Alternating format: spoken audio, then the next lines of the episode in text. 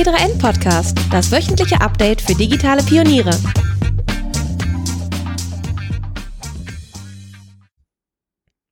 Hallo und herzlich willkommen zu einer neuen Folge des T3N Podcasts. Mein Name ist Luca Caracciolo, ich bin Print-Chefredakteur bei T3N und wir sprechen heute über smarte Aufzüge. Äh, was dahinter steckt, das verrät uns Andreas Schierenbeck. Er ist CEO bei ThyssenKrupp Elevator. Hallo, Herr Schierenbeck. Hallo, schönen guten Tag. Schön, dass Sie da sind. Ähm, bevor wir einsteigen, vielleicht mal ganz kurz, was ist ThyssenKrupp heute eigentlich alles? Also welche Unternehmensbereich umfasst dieses große Unternehmen heute? Äh, ThyssenKrupp ist äh, eines der führenden Industrieunternehmen in Deutschland. Wir sind international aufgestellt und wir sind in fünf Geschäftsgebiete äh, aktiv. Äh, wir sind in der Herstellung von Stahl aktiv. Wir sind im Materialhandel aktiv. Wir stellen Autoteile her äh, für eigentlich alle Automarken dieser Welt. Wir sind fast überall vertreten. Wir sind im Industrieanlagenbau und wir sind äh, in den Aufzügen in den Aufzügen, das ist das richtige Stichwort. Äh, Sie sind CEO von ThyssenKrupp Elevator. Vielleicht können Sie mal ganz kurz ähm, beschreiben, wie der Aufzugsmarkt so aussieht. Also wie viele Aufzüge gibt es in Deutschland oder wie viel haben Sie im Einsatz beispielsweise? Ich habe diese Zahl gehört, ich glaube in der Pressemitteilung auch, dass am Tag eine Milliarde Menschen Aufzug fahren. Das fand ich schon mal sehr viel. Aber wenn man sich das überlegt, weltweit, okay, ähm, aber wie, wie, wie ist der Markt so? Wie, wie lässt er sich in kurzen Worten beschreiben? Also in kurzen Worten äh, für einen so großen Markt ist relativ schwierig, aber ich versuche es einfach mal. Der Aufzugsmarkt insgesamt ist ungefähr 35, 36 Milliarden schwer. Äh, für die gesamte Industrie, was natürlich mit unterschiedlichen Währungen äh, sehr unterschiedlich ist. Wir haben weltweit im Einsatz ungefähr 12 Millionen Aufzüge, die mhm. weltweit äh, fahren. Äh, in China alleine werden über 500.000 Aufzüge jedes Jahr neu verbaut. Mhm. Äh, wir haben in Deutschland ungefähr 680.000 Aufzüge im Betrieb. Äh, das Interessante daran ist, dass Aufzüge nicht nur sehr sicher sind, sondern zum Teil auch leider sehr alt. In Deutschland ist über die Hälfte der Aufzüge älter als 20 Jahre. Mhm. Und wie ist der Marktanteil von ThyssenKrupp Elevator? Ähm, wir gehören zu den vier großen globalen äh, Herstellern und Wartungsfirmen. Äh, mhm. Unser äh, Marktanteil in Deutschland und weltweit ist im äh, unteren zweistelligen Bereich. Okay. Ähm, jetzt haben Sie ein spannendes Digitalisierungsprojekt gestartet, wobei das geht schon seit einigen Jahren. Und wenn man sich so fragt, naja, Aufzüge ist ja jetzt erstmal nicht so spannend, aber Aufzüge zu digitalisieren dann doch sehr. Und wenn man so ein bisschen hinter dem Prozess schaut, ähm, bemerkt man plötzlich, dass eben selbst so etwas eher langweiliges, in Anführungsstrichen, wie Aufzüge, ähm, ja, Teil eines großen Digitalisierungsprojekts werden können. Also was haben Sie da genau jetzt gemacht? Also ich muss Ihnen heftig widersprechen. Aufzüge sind nicht langweilig. Und wenn Sie wirklich der Meinung sind, sind langweilig, dann sollten Sie uns in Rottweil in unserem Testtower mal ja. besuchen, wie spannend eigentlich Aufzüge sein können. Äh, aber Sie haben natürlich recht, Aufzüge haben die Angewohnheit, man bemerkt sie eigentlich nicht in seinem Leben. Äh, sind, äh, Sie bemerken, wenn Sie Auto fahren, wenn Sie Flugzeug fliegen, wenn Sie in der Bahn sitzen, aber dass Sie Aufzug fahren, dann muss man Sie fragen und dann müssen Sie überlegen, weil die nutzen Aufzüge einfach naturell, so wie es ist. Äh, und die sind sehr sicher. Aufzüge ist das sicher, sind das sicherste Transportmittel, was wir haben. Sicherer als Bahn, Flugzeug, Auto etc. Und äh, weil Aufzüge so sicher sind, äh, haben wir natürlich auch einen Nebeneffekt, äh, der weniger schön ist. Aufzüge stehen relativ häufig still. Äh, das hat nichts mit Sicherheit zu tun. Es ist kein, kein Mensch in der Kabine. Aber die Aufzüge setzen sich selber außer Betrieb, wenn sie sagen, naja, es könnte sein, dass ich irgendetwas äh, habe und äh, dann gehen sie einfach in Stillstand. Also Aufzüge haben die Tendenz pro Jahr vier bis sechs Mal stehen zu bleiben. Mhm. Wenn man es mit der Autoindustrie vergleicht, also wenn mein Auto morgens vier bis sechs Mal nicht anspringt pro Jahr, dann mache ich mir Sorgen und dann habe ich ein Thema damit. Bei Aufzügen ist das relativ äh, akzeptiert. Wir bei ThyssenKrupp haben das aber nicht akzeptiert, weil wir haben festgestellt, der Prozess ist einfach nicht mehr äh, richtig für diese Zeit. Dass der Kunde sie anruft und ihnen mitteilen muss, äh, den Aufzug, den sie unter Wartung haben, der steht jetzt schon seit ein paar Stunden und äh, wann kommt denn einer vorbei, das zu reparieren? Ist, da so eine durchschnittliche Dauer, bis wann dann so ein Aufzug bisher zumindest dann wieder im Betrieb war, von dem ersten Zeitpunkt des Stillstands? Es hängt sicherlich davon ab, äh, wann Sie den Anruf mhm. bekommen. Mhm. Aber machen wir uns doch nichts vor, wenn ein Aufzug in der Nacht stehen bleibt oder am späten Abend, dann wird das der Hausmeister oder der Facility Manager am nächsten Morgen, am ersten Arbeitstag, sieben, acht Uhr bemerken. Mhm. Dann ruft er an, so wie viele andere auch. Und dann kann es ja durchaus ein paar Stunden dauern, bis ein Servicetechniker vor Ort ist, äh, den Fehler behebt oder den Aufzug wieder in Betrieb nimmt. Mhm. Das sind durchaus äh, schon lange Stillstandszeiten. Also wir haben weltweit als Industrie, glaube ich, 190 Millionen Stunden, wo Aufzüge nicht verfügbar sind pro mhm. Jahr. Mhm. Und äh, das führt dann zu solchen Kuriositäten wie in New York, Manhattan hatte die Columbia University 2010 mal eine Studie gefahren, die hat ermittelt, wie lange warten Leute auf Aufzüge und wie lange fahren Leute in Aufzügen. Mhm. Und es stellte sich heraus, dass die Wartezeit doppelt so lange ist wie die Fahrzeit. Also die äh, Büroarbeiter in Manhattan warten im Jahr 17, äh, 17 Jahre äh, auf ihre Aufzüge, um dann acht Jahre damit zu fahren. Ja, okay. Und jetzt haben Sie einen äh, Digitalisierungsansatz, um das zu verbessern. Ja. Beschreiben Sie den doch bitte mal.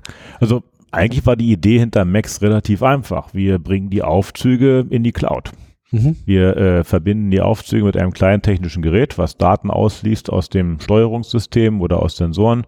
Die Daten werden über das Mobilfunknetz äh, in die Cloud geschickt. In der Cloud äh, arbeiten die Algorithmen, äh, also Azure IoT in unserem Fall und über Machine Learning an den Daten, versuchen herauszufinden, steht der Aufzug und wenn ja, wenn er steht, wora, weshalb steht er und welche Teile zeigen ein bestimmtes Verhalten, äh, was eigentlich dazu führen wird, dass irgendwann mal was kaputt gehen wird.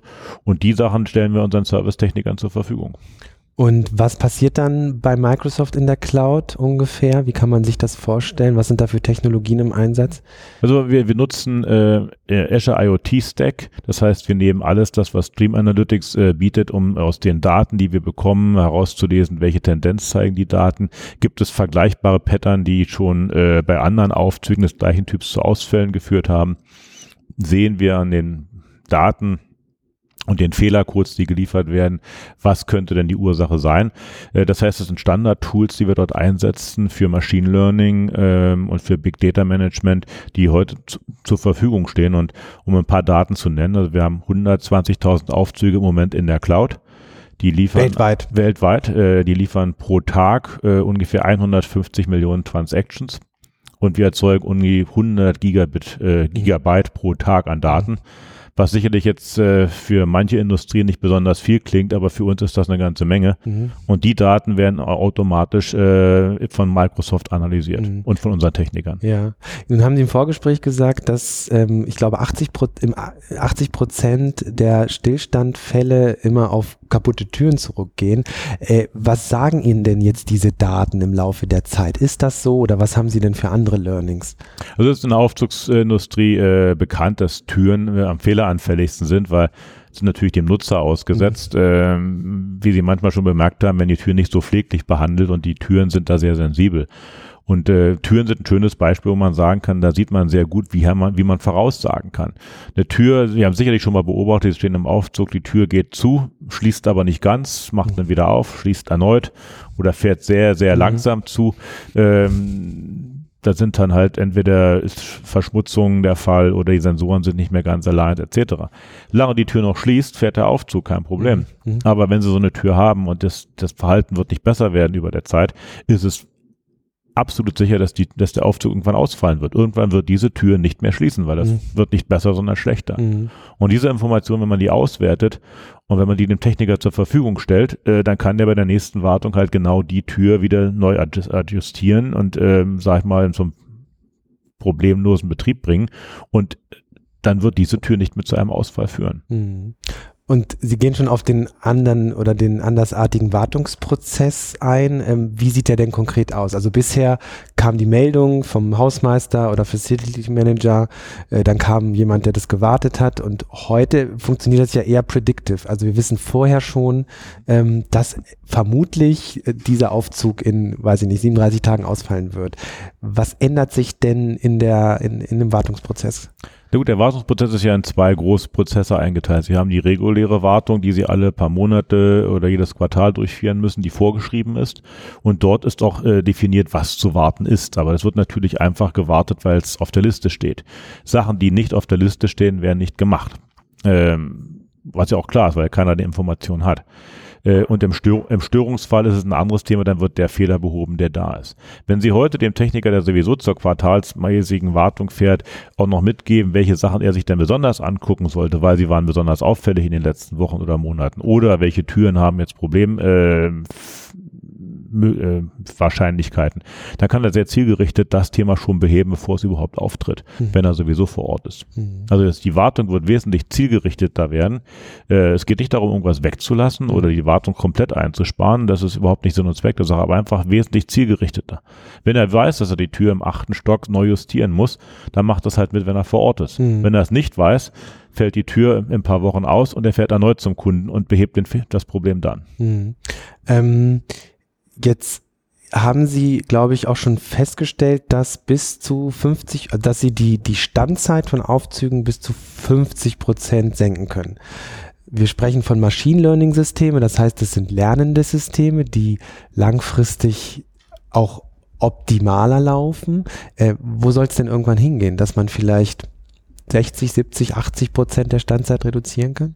Also, Oder was ist das Ziel? Also unser Ziel war es, nachdem wir uns das angeguckt hatten und festgestellt haben, okay, 190 Millionen Stunden äh, sind die Aufzüge nicht verfügbar. Wir haben pro Aufzug, je nach, je nach Land und Technologie, zwischen vier bis sechs Stillstände pro Jahr.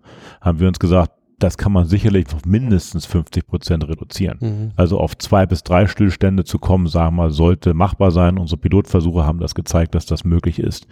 Ähm, dazu gehören aber mehrere Schritte. Das dazu gehört die automatische Erkennung, dass ein Aufzug steht.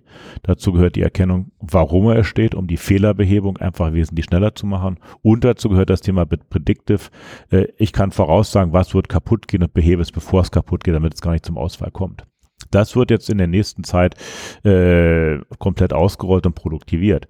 Ob die 50 Prozent nicht vielleicht sogar noch zu hoch und zu konservativ gegriffen sind, ob es nicht sogar weniger wird, ist äh, sicherlich eine Sache, die wir mit der Zeit sehen. Es ist aber auch eine Frage vom, äh, vom Kunden.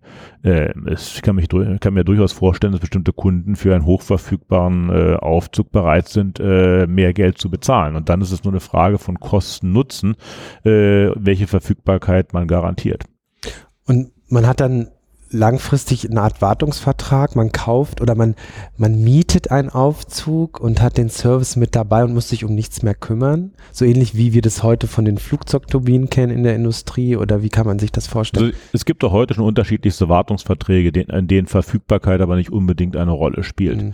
Äh, jedenfalls nicht in allen. Aber man kann sich durchaus vorstellen, Geschäftsmodelle wie äh, Power by the Hour bei, bei Gasturbinen für Flugzeuge äh, genauso umzusetzen mhm. und zu sagen, ja, äh, wir unternehmen alles, dass dieser Aufzug 99,9 Prozent zur Verfügung steht oder zwischen, während der Kernzeit für Flughäfen oder Metrosysteme zum Beispiel nicht ausfällt. Mhm. Äh, und äh, daraus ein Geschäftsmodell zu entwickeln. Mhm. Aber das ist durchaus machbar. Mhm. Es ist halt so, dass wir haben sehr unterschiedliche Kunden haben. Es gibt durchaus einen Unterschied, ob sie ein Standard-Wohngebäude haben im normalen Residential Housing oder ob sie einen Flughafen haben oder eine Metrostation. Die haben dieselbe Technologie im Einsatz, mehr oder weniger, aber komplett andere Bedürfnisse. Mhm. Aber denkbar ist ja eine Ausweitung nicht nur auf Aufzüge. Sie, sie bauen auch ähm, Fahrtreppen, Rolltreppen.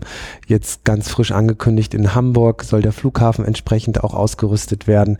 Ähm, was ist denn noch alles denkbar?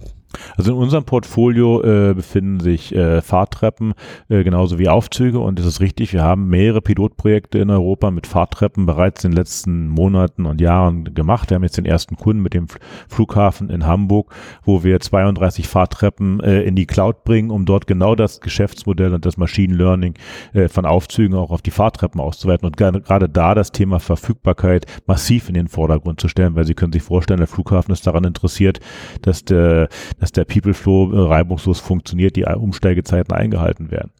Wir haben äh, ebenfalls Geschäfte mit äh, Passenger Boarding Bridges, die Finger, die man benutzt, um die Flugzeuge zu besteigen, die wir im Portfolio haben. Auch die werden wir an Max anschließen, weil auch die sind, haben Verfügbarkeitsthema. Und äh, was wir an äh, Home Elevators haben oder an äh, Treppenliften, äh, ist es ein Thema, wo wir drüber nachdenken. Mhm. Sie haben jetzt nochmal von Max mehrfach gesprochen. So heißt das System, was Sie in Kooperation mit Microsoft entwickelt haben. Vielleicht nochmal ganz kurz zur Erklärung. Das ist im Grunde nichts anderes als ein kleiner Kasten, den man an den Fahrzeug, äh, äh, Fahrstuhl anbringt, der jetzt aber gar nicht mit Sensoren oder so weiter ausgestattet ist, sondern direkt mit der Steuerungszentrale verbunden ist. Also Max selber ist der, der Name für das Gesamtsystem. Mhm. Das besteht aus einer, einer Einheit, die wir an dem äh, Aufzug anbringen der die Daten ausliest aus den Steuerungen unterschiedlichster Hersteller, diese Daten äh, in die Cloud schickt über ähm, äh, Mobilfunk und dort die Daten werden dann verarbeitet und äh, hinterher an dem Techniker zur Verfügung gestellt. Das Gesamtsystem, äh, das ist das, was wir, was wir Max nennen. Mhm. Es ist nicht nur der eine Kasten mhm. oder das Thema, äh, was, was wir am Aufzug angebracht haben, sondern das Gesamtsystem. Mhm. Aber es ist kein komplexes System mit ganz vielen Sensoren, die an verschiedenen Bauteilen hängen, sondern tatsächlich direkt über die Steuerungszentrale, so dass es eigentlich relativ verbessern Sie mich, aber eigentlich relativ einfach nachrüstbar ist? Es ist einfach, es ist designt worden, damit man es einfach nachrüsten kann. Ja. Ganz klar, weil wir haben äh, jetzt in relativ kurzer Zeit über 120.000 Aufzüge weltweit damit nachgerüstet. Damit muss die Nachrüstbarkeit möglichst einfach sein. Und wir wollten mit Absicht die Intelligenz und die Komplexität in der Cloud haben. Mhm. Und äh, wenn sich das Blockschaltbild in der Cloud anschauen würden, das ist schon relativ kompliziert mhm. und anspruchsvoll. Äh, äh, aber es ist besser, es zentral in der Cloud zu haben, als in den einzelnen Aufzügen. Mhm. Und die, die Datenwissenschaftler, die sitzen dann wahrscheinlich auf beiden Seiten, bei Microsoft und bei Ihnen, weil Sie sind ja die Ex, Sie sind, Sie haben die Expertise ähm, in, in, in der Aufzugswirtschaft und anderen Mobilitätsfahrzeugen.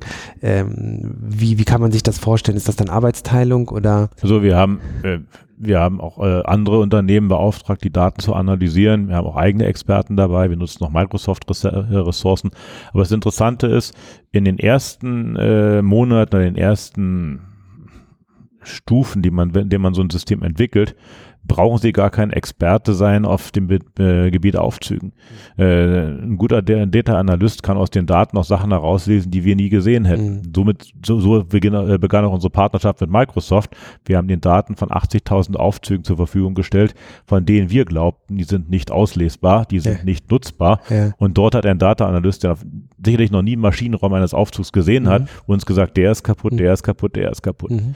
Und das stimmte dann auch? Das stimmte auch, ja. ja. Okay. Ja. Also äh, wir wussten, die Daten sind nicht brauchbar, die sind äh, nicht vollständig, die haben keine gute Qualität. Wir konnten damit nichts anfangen. Wir haben das in dem Proof of Concept Microsoft gegeben, wie wir es auch vorher mit anderen Großunternehmen verprobt hatten, die uns alle gesagt haben, die Daten sind nicht vollständig, die Daten sind nicht sehr gut äh, qualitativ, da kann man nichts mit anfangen. Microsoft kam zurück nach drei Wochen und sagten, ja, die Daten sind qualitativ nicht gut, die sind nicht vollständig, aber der Aufzug ist kaputt, der Aufzug ist kaputt, der Aufzug ist kaputt. Okay von einem Techniker, der noch nie einen Aufzug in Betrieb genommen hat oder gesehen hat ja, ja. im Maschinenraum. Jetzt haben Sie auch noch andere Zukunftstechnologien im Einsatz, beispielsweise Augmented Reality. Ähm, Sie haben die HoloLens im Einsatz. Was machen Sie damit genau? Also wir haben die HoloLens äh, in zwei Gebieten im Einsatz. Einerseits äh, im Aufzugsmarkt, auch im Service, um sehr hochkomplexe Aufzüge zu warten, die unter Umständen Komponenten haben, die aus allen äh, Ländern der Welt kommen können. Also wir sind im World Trade Center in New York, ähm, im Main Tower.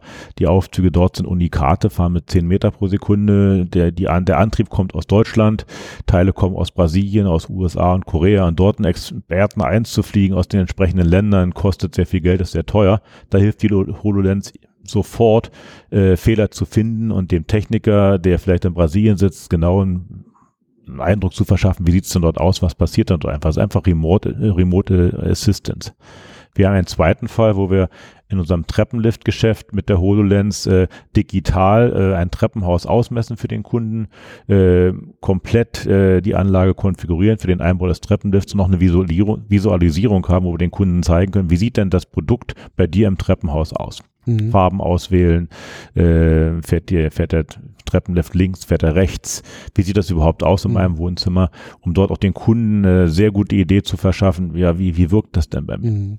Und Sie haben im Vorgespräch so schön gesagt, dass, dass gerade bei, bei Treppenliften möchten Rentner sehen, wie das aussieht ähm, und Sie haben auch eine Applikation für Tablets entwickelt, aber die sind alle scharf auf die HoloLens, um, um das räumlich wirklich wahrzunehmen. Ja, es war eines der, der überraschenden Momente für uns. Wir hatten uns gedacht, naja, die HoloLens ist jetzt äh, schon etwas sperriger. Es ist leicht für uns, äh, sage ich mal, ist sie, ist sie leicht zu benutzen, aber man muss mit Augmented Reality schon umgehen können. Und äh, wir sind davon ausgegangen, dass äh, unsere Kundschaft zum Teil doch relativ betagt ist und sich vielleicht eher wohlfühlt, mit dem Tablet sich das anzuschauen.